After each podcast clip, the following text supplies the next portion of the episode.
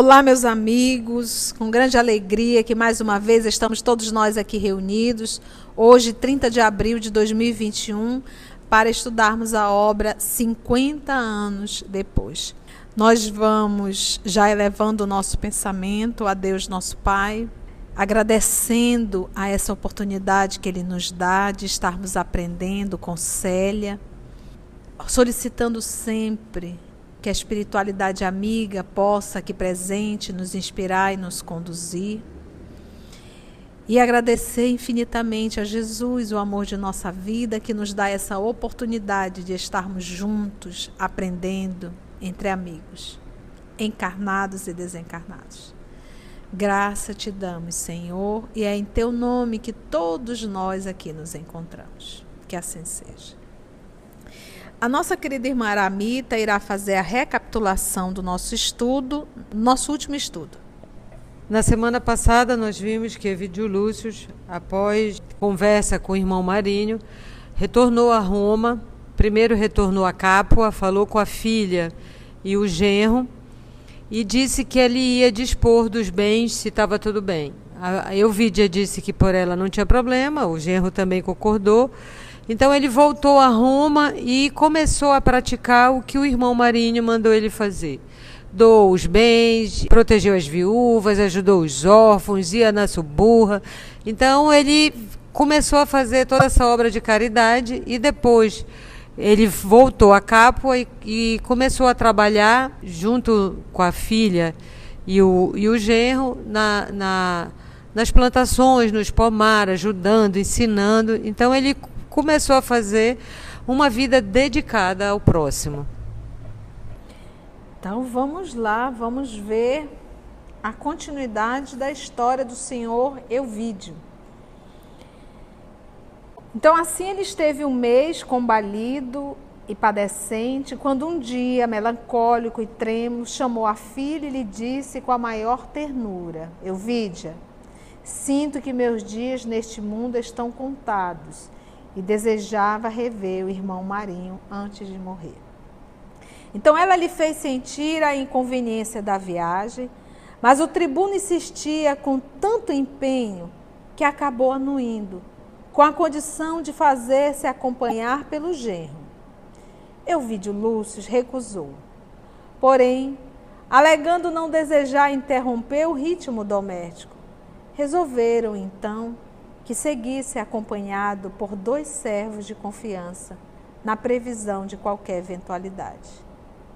Sentindo-se melhor com a consoladora perspectiva de voltar a Alexandria e rever os sítios onde lograra tanto conforto para o espírito abatido, o tribuno preparou-se convenientemente, não obstante os temores da filha que ele beijou as mãos enternecida, de coração apertado, quando viu partir. Euvídio Lúcio estreitou-a nos braços com um olhar intraduzível, contemplando em seguida a paisagem rural, melancolicamente, como se quisesse guardar na retina um quadro precioso, observado pela última vez. Caios e sua mulher, a seu turno, não conseguiram ocultar as lágrimas afetuosas. Com o espírito de resolução que o caracterizava, o filho de Quinéio Lúcio não se deu conta dos temores e inquietações dos filhos, partindo serenamente, seguido pelos dois servos de Caio Fabrícios, que o não abandonavam um só instante.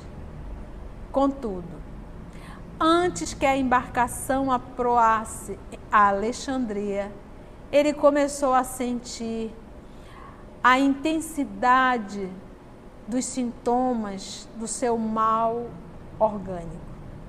À noite, não conseguia forrar-se a dispneia inflexível e, durante o dia, sentia-se tomado de profunda fraqueza. Fazia mais de um ano que conhecera de perto o irmão Marinho. Um ano mais de trabalhos incessantes ao serviço da caridade evangélica. E Euvídio Lúcio que se deixara fascinar pelo espírito carinhoso do irmão dos infortunados e humildes, não queria morrer sem lhe demonstrar que aproveitara as lições sublimes. Não sabia explicar a simpatia infinita que o monge lhe despertara. Sabia tão somente que o amava com os arroubos paternais. Assim, vibrando de alegria por haver aplicado os seus ensinamentos com dedicação e destemor. Aguardava ansioso o instante de revê-lo e cientificá-lo de todos os seus feitos, que, embora tardios, lhe haviam acalmado extraordinariamente o coração. De Alexandria ao mosteiro, viajou numa liteira especial com o conforto possível. Ainda assim, chegou ao destino grandemente combalido. O irmão Marinho, por sua vez, estava vivendo os derradeiros dias do seu apostolado. Os olhos se lhe haviam tornado mais fundos e no rosto pairava uma expressão dolorosa e resignada, como se tivesse absoluta certeza do próximo fim. O reencontro de ambos foi uma cena comovedora e tocante, porque Célia também esperava, ansiosa, o coração paterno, crente de que, em breve, partiria ao encontro dos entes queridos que a precederam nas sombras do sepulcro. Havia meses interromper as prédicas porque todos os esforços físicos lhe produziam hemoptises. Todavia, os estudos evangélicos continuavam sempre. Os irmãos do mosteiro se incumbiram de prosseguir na tarefa sagrada. E os velhos e as crianças substituíam-na no serviço do horto, onde as árvores se cobriam de flores novamente. Foi em vão que Epifânio, então tocado pelos atos de sacrifício e humildade daquela alma generosa, tentou levá-la para um aposento confortável e lavado de sol no interior do mosteiro, a fim de lhe atenuar os padecimentos. Ela preferiu a casinhola singela do horto, fazendo questão de ficar no insulamento das suas meditações e das suas preces, convicta de que o pai voltaria e desejando revelar-se-lhe antes de morrer. Era quase noite fechada quando Patrício lhe bateu a porta, atormentado por singulares padecimentos. Recebeu com intensa alegria e, embora fraquíssima, providenciou a acomodação imediata dos servos em singela dependência distante. Logo voltando ao interior, onde o vídeo a esperava aflito, dado o agravo súbito de todos os seus males. Inutilmente, lhe trouxe a jovens recursos da sua medicina caseira, porque de hora a hora o tribuno experimentava a dispneia cada vez mais intensa, enquanto o coração lhe pulsava em ritmo precipitoso. À noite e adiantada, quando eu vi de Lúcio fazendo a filha sentar-se junto dele murmurou com dificuldade. Tenho a impressão de estar vivendo os últimos instantes. Guardava o secreto desejo de morrer aqui, ouvindo as vossas preces, que me ensinaram a amar Jesus com mais carinho. Célia começou a chorar amargamente, percebendo a realidade dolorosa. Chorais? Sereis sempre o irmão dos infelizes e desditosos. Não me esqueçais nas vossas orações. E, lançando à filha um olhar inesquecível e triste, continuava na voz reticenciosa da agonia. Quis voltar para dizer-vos que procurei pôr em prática as vossas lições sublimes.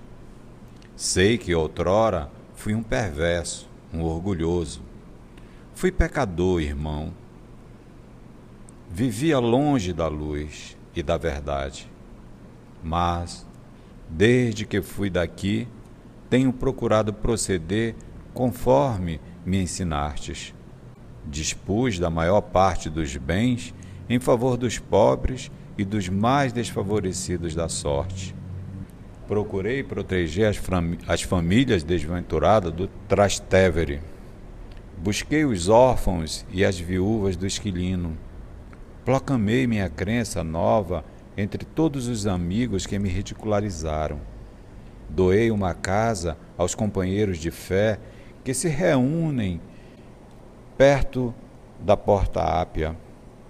Busquei todos os meus inimigos e lhe pedi perdão para poder repousar o pensamento atormentado. Permanecendo muitos meses na herdade de meus filhos, ensinei o cristianismo aos escravos, dando-lhes notícia do vosso horto, onde a terra recebe a mais elevada cooperação de amor. Então, via que todos trabalhavam como me ensinastes. Em cada moeda que oferecia aos desgraçados, eu vos via abençoando o meu gesto e a minha compreensão. Não tenho coragem de me dirigir a Jesus. Sinto-me fraco e pequenino diante da sua grandeza. Pensava assim em vós, que conheceis a dolorosa história da minha vida. Pedireis por mim ao Divino Mestre, pois as vossas orações devem ser ouvidas no céu. Fizera uma pausa na exposição dolorosa enquanto a jovem se mantivera em silêncio, orando com as lágrimas. Sentando-se a custo, porém, o patrício tomou-lhe a, a, mão e, fixando-lhe os olhos percussientes, profundos, continuou em voz entrecortada a revelar as suas derradeiras esperanças e desejos. Irmão Marinho, tudo fiz com a mesma aspiração paterna de encontrar minha filha no plano material. Buscando os pobres e desamparados da sorte, muitas vezes julguei encontrá-la, restituída ao meu coração. Desde que me fiz adepto do Senhor, creio firmemente na outra vida. Creio que encontrarei além do sepulcro todos os afetos que me antecederam no túmulo e quisera levar a minha companheira à certeza de haver reparado os erros do passado doloroso. Minha esposa foi sempre ponderada e generosa, e eu desejava levar-lhe a notícia de haver reparado os impulsos de outros tempos quando não sentia Jesus no coração. E como se desejasse mostrar o seu último desencanto, o moribundo concluía, depois de uma pausa.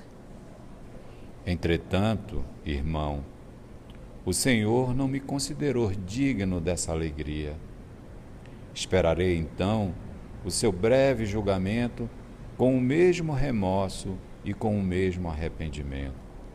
Ante aquele ato de humildade suprema e de suprema esperança no Senhor Jesus, o irmão Marinho levantou-se e, fitando-o de olhos úmidos e brilhantes, exclamou: Vossa filha aqui está, esperando a vossa vinda. A vez de reconhecer que Jesus ouviu as nossas súplicas. Euvídio despendia um olhar penetrante, cheio de amargura e de incredulidade, enquanto pelas faces pálidas lhe escorria um copioso o suor da agonia. Esperai, disse a jovem no gesto carinhoso. E volvendo rápido ao interior, desfez-se do burel e vertiu a velha túnica com que se ausentara do lar no momento crítico do seu doloroso destino, colocando ao peito a pérola da fócida que o pai lhe ofertara na véspera do trágico acontecimento. E dando aos cabelos o seu penteado antigo, penetrava no quarto ansiosamente, enquanto o moribundo verificava sua metamorfose assomado de espanto. Meu pai, meu pai, murmurou, enlaçando-lhe o busto com ternura, como se naquele instante conseguisse realizar todas as esperanças de sua vida.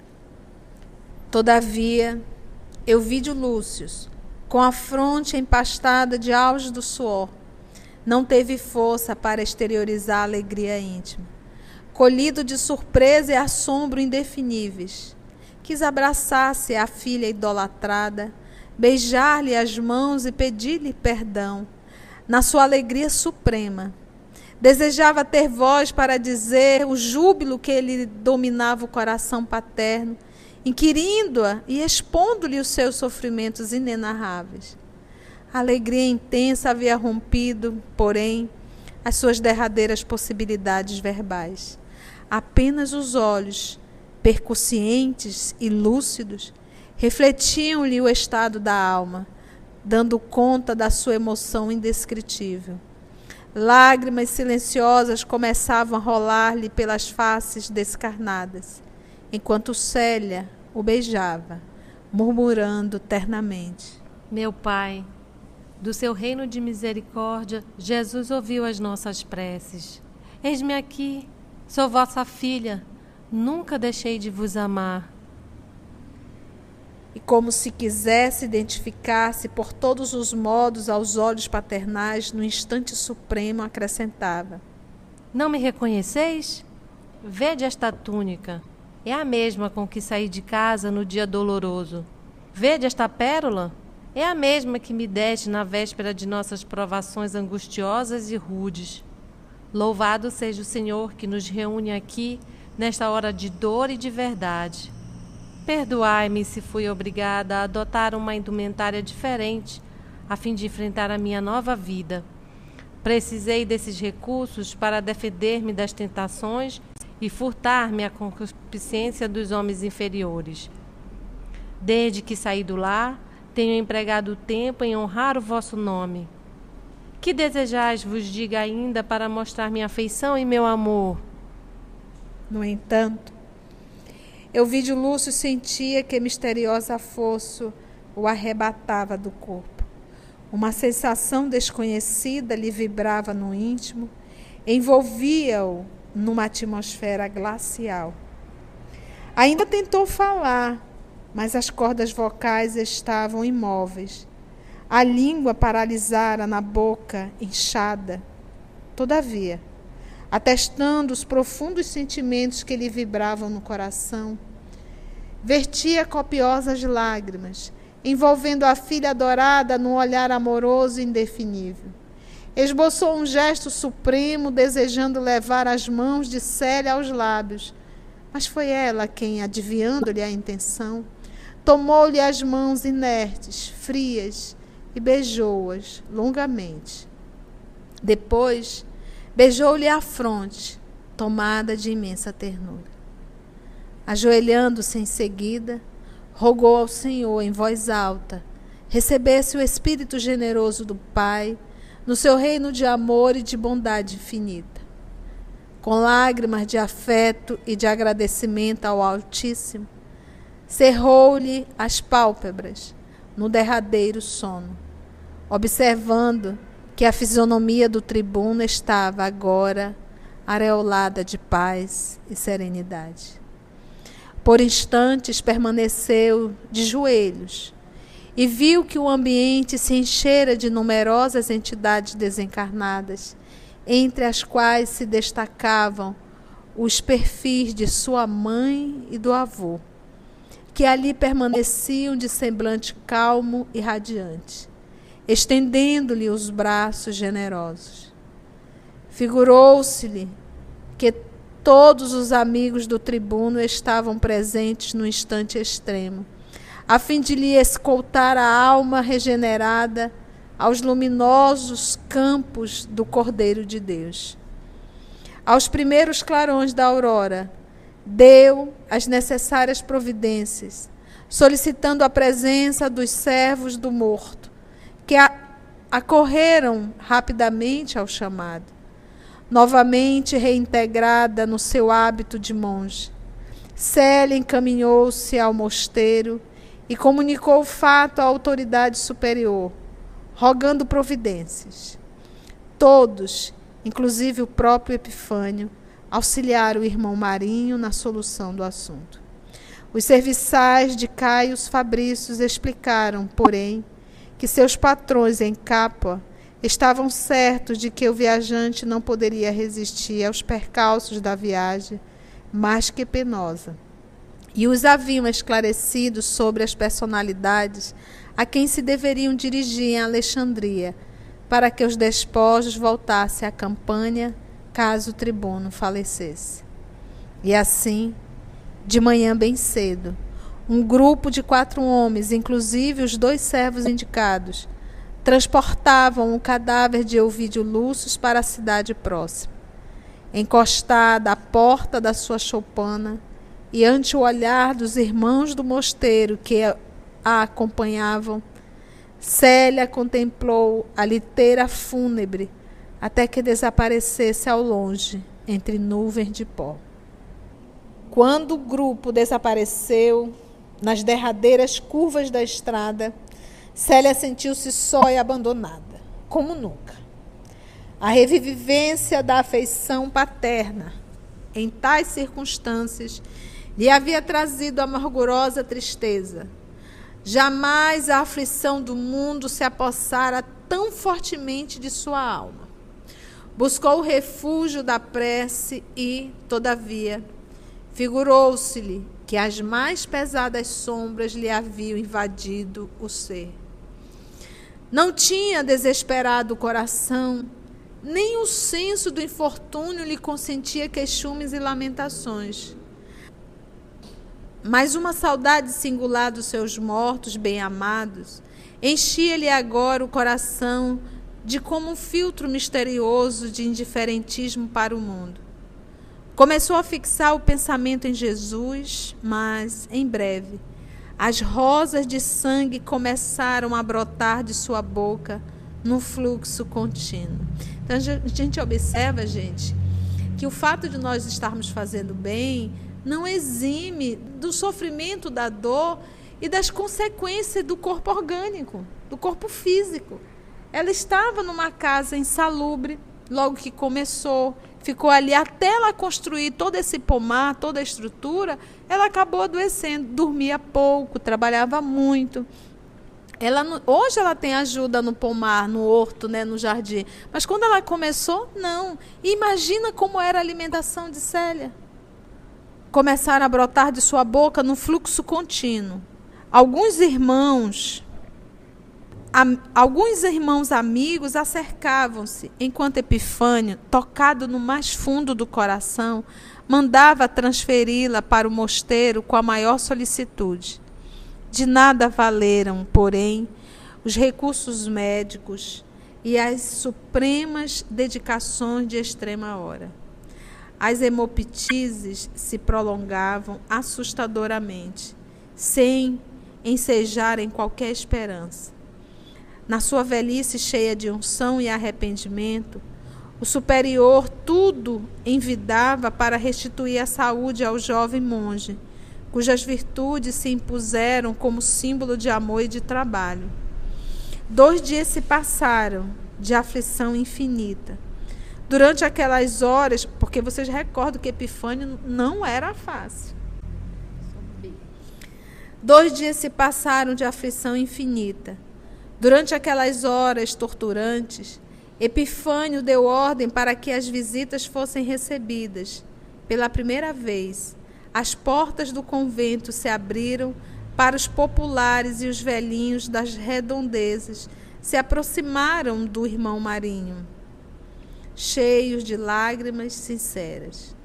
Um a um, acercaram-se da jovem, beijando-lhe as mãos trêmulas e descarnadas. Irmão Marinho, tu não deverias morrer. Se partires agora, quem ensinará o bom caminho às nossas filhas? Clamava um outro, disfarçando as lágrimas. E quem ensinará o evangelho aos nossos netos? Todavia, A jovem, de olhar firme e sereno, exclamava com bondade: Ninguém morre, meus irmãos. Não nos prometeu Jesus a vida eterna? Para cada qual tinha um olhar de ternura e a luz cariciosa de um sorriso. Na noite imediata, agravaram-se de maneira atroz os seus padecimentos. Compreendendo que o fim se aproximava, o velho Epifânio perguntou-lhe algo quanto aos seus últimos desejos, e ela, erguendo para o superior o olhar sereno, disse apenas: Meu pai, rogo que me perdoeis se alguma vez vos ofendi por atos ou por palavras. Orai por mim, para que Deus tenha compaixão de minha alma. E se é permitido pedir-vos alguma coisa, desejo ver as crianças da escola antes de morrer. Epifânio ocultou as lágrimas, levando as mãos ao rosto, e antes do amanhecer, três irmãos saíram pelos povoados mais próximos, a fim de reunir os pequeninos, por satisfazer os últimos desejos da agonizante. Depois do meio-dia, todas as crianças da escola penetraram um quarto respeitosas.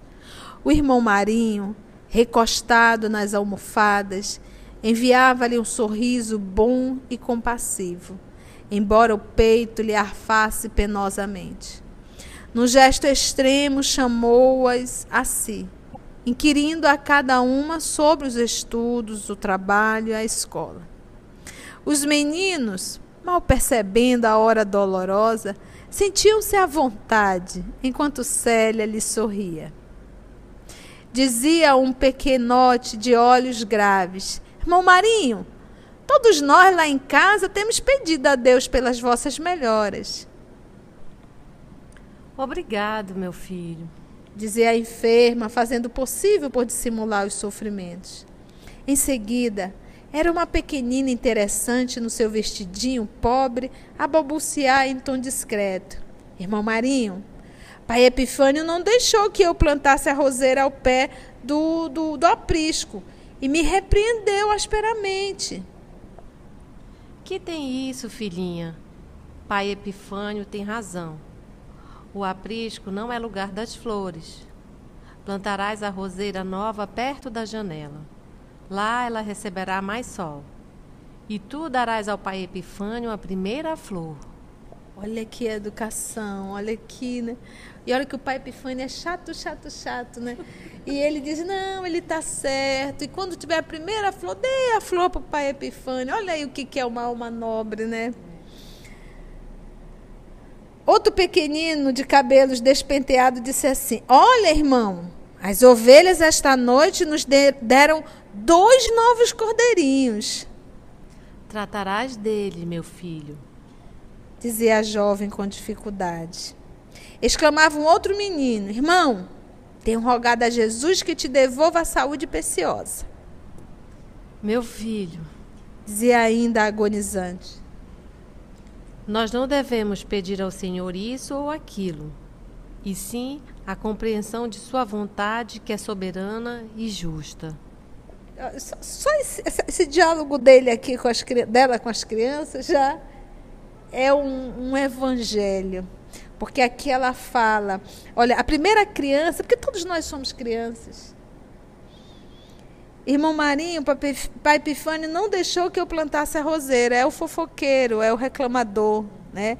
É aquele que acha que o mundo tem que estar aos seus pés. E ela vai dar uma lição. Que tem isso, filhinha? Pai Epifânio tem razão. Quantos Epifânios não aparecem na nossa vida? E a gente quer que Deus tire o pai Epifânio da nossa vida e deixe a gente fazer do jeito que a gente quer. O redil não é lugar das flores. Plantarás a roseira, a roseira nova perto da janela. Lá ela receberá mais sol e tu darás ao pai Epifânio a primeira flor. Ou seja, os epifânios da nossa vida, em verdade, está nos mostrando o melhor caminho.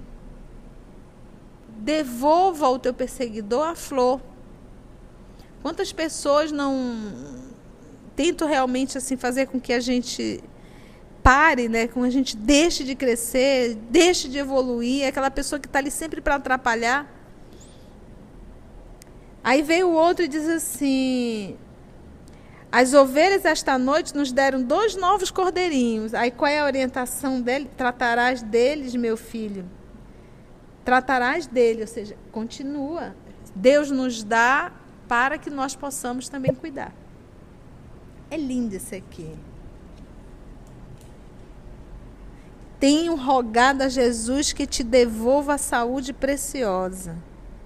Olha a resposta dela. Nós não devemos pedir ao Senhor isso ou aquilo, e sim a compreensão de Sua vontade, que é soberana e justa. Que nós falamos lá no início, né? No nosso livro Obras Próximas. Nós não temos que pedir nada a Deus que mude, mas sim, Senhor, me ajude a compreender a tua vontade, porque nós já sabemos que Deus é soberanamente bom e justo. É a inteligência suprema. Então, ele tem a maior capacidade para escolher o que é melhor. Em face da inquietude infantil que a rodeava, exclamou, desejando concentrar as derradeiras energias para a prece: Filhinhos, cantem para mim. Entre as crianças deu-se ligeiro tumulto quanto à escolha do hino a ser cantado. Imagina, o que a gente vai cantar, tia? O que a gente vai cantar? Foi então que uma pequenina lembrou que o sol se preparava para mergulhar no horizonte, fazendo sentir aos companheiros que, nessa hora, o irmão Marinho preferia sempre o hino do entardecer, ensinando a todos com carinho fraternal. Então, todos, de mãos dadas, rodearam o leito no qual a jovem exausta oferecia a Deus os seus derradeiros pensamentos, enquanto todos os irmãos da comunidade observaram, chorando à distância, a cena comovedora e dolorosa. Mais alguns minutos e elevaram-se aos céus as notas cristalinas do cântico singelo. Então as crianças aqui cantaram esse hino que infelizmente a gente não sabe a música, mas sabemos a letra. Louvado seja Jesus, na aurora cheia de orvalho que traz o dia o trabalho em que andamos a aprender. Louvado seja, Senhor, pela luz das horas calmas que adormenta as nossas almas no instante do entardecer. O campo repousa em prece, o céu formoso cintila, e a nossa crença tranquila repousa no teu amor. É a hora da tua bênção nas luzes da natureza, que nos conduz à beleza do plano consolador. É nesta hora divina que teu amor grande e augusto dá paz à mente do justo, alívio e conforto à dor. Amado Mestre, abençoa a nossa prece singela, faze luz sobre a procela do coração pecador.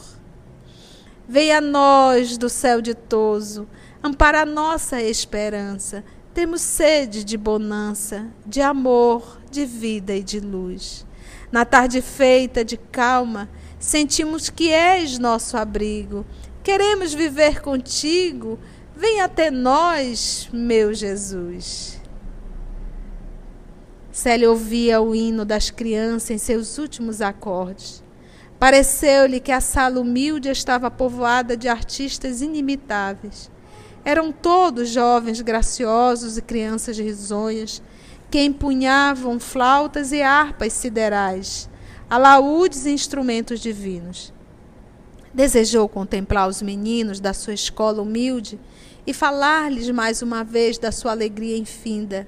Mas, ao mesmo tempo, sentiu-se rodeada de seres carinhosos que, sorridentes, lhe estendiam os braços.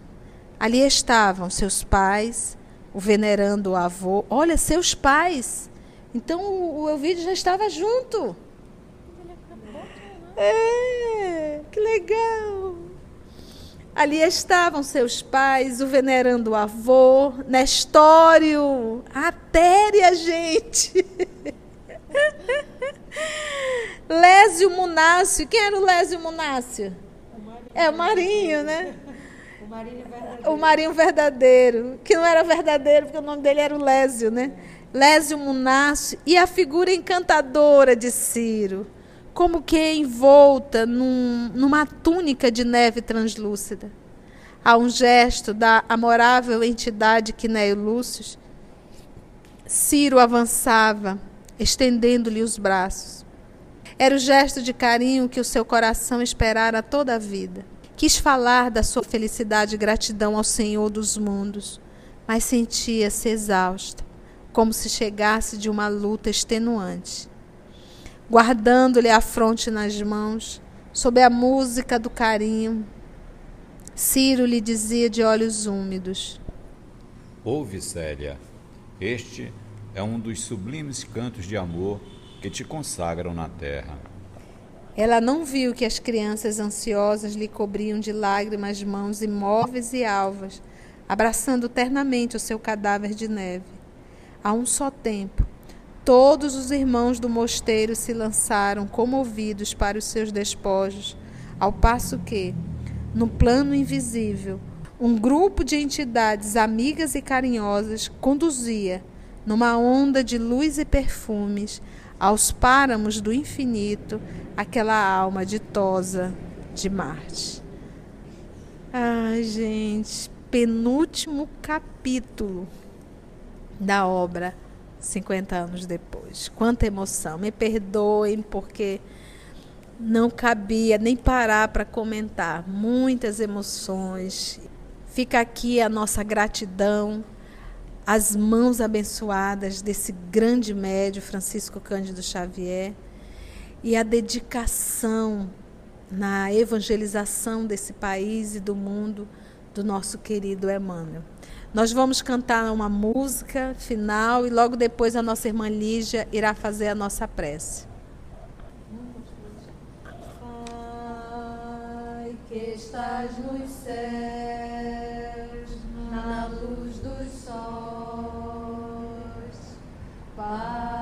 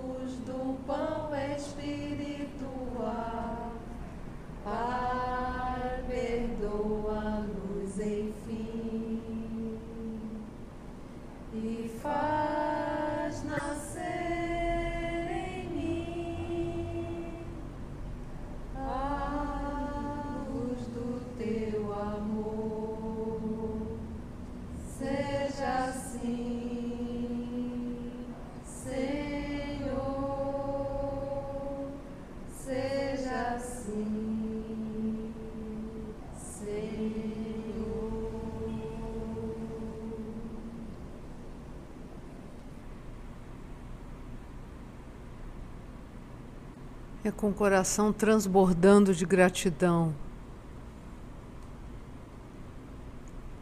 após ouvir esse estudo.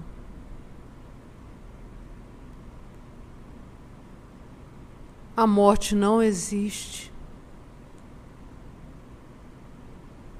E que a passagem, Senhor, pode ser tranquila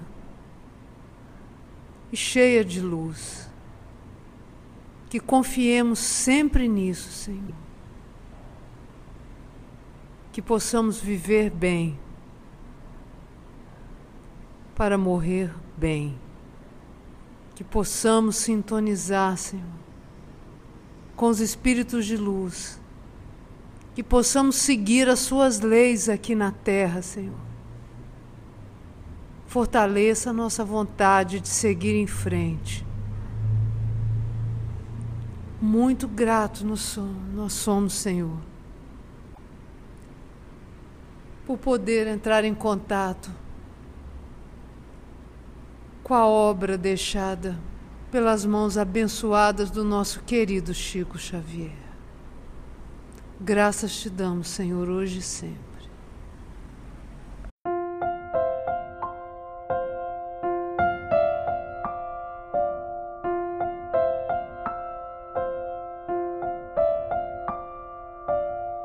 Trabalho do Cristo ele é sempre coletivo, ele não é individual, não está centralizado sobre a cabeça de um. somos o EOS, esse grupo que Jesus foi construindo ao longo dos anos. E estamos nós aqui estudando e tendo a alegria de poder compartilhar com todos vocês.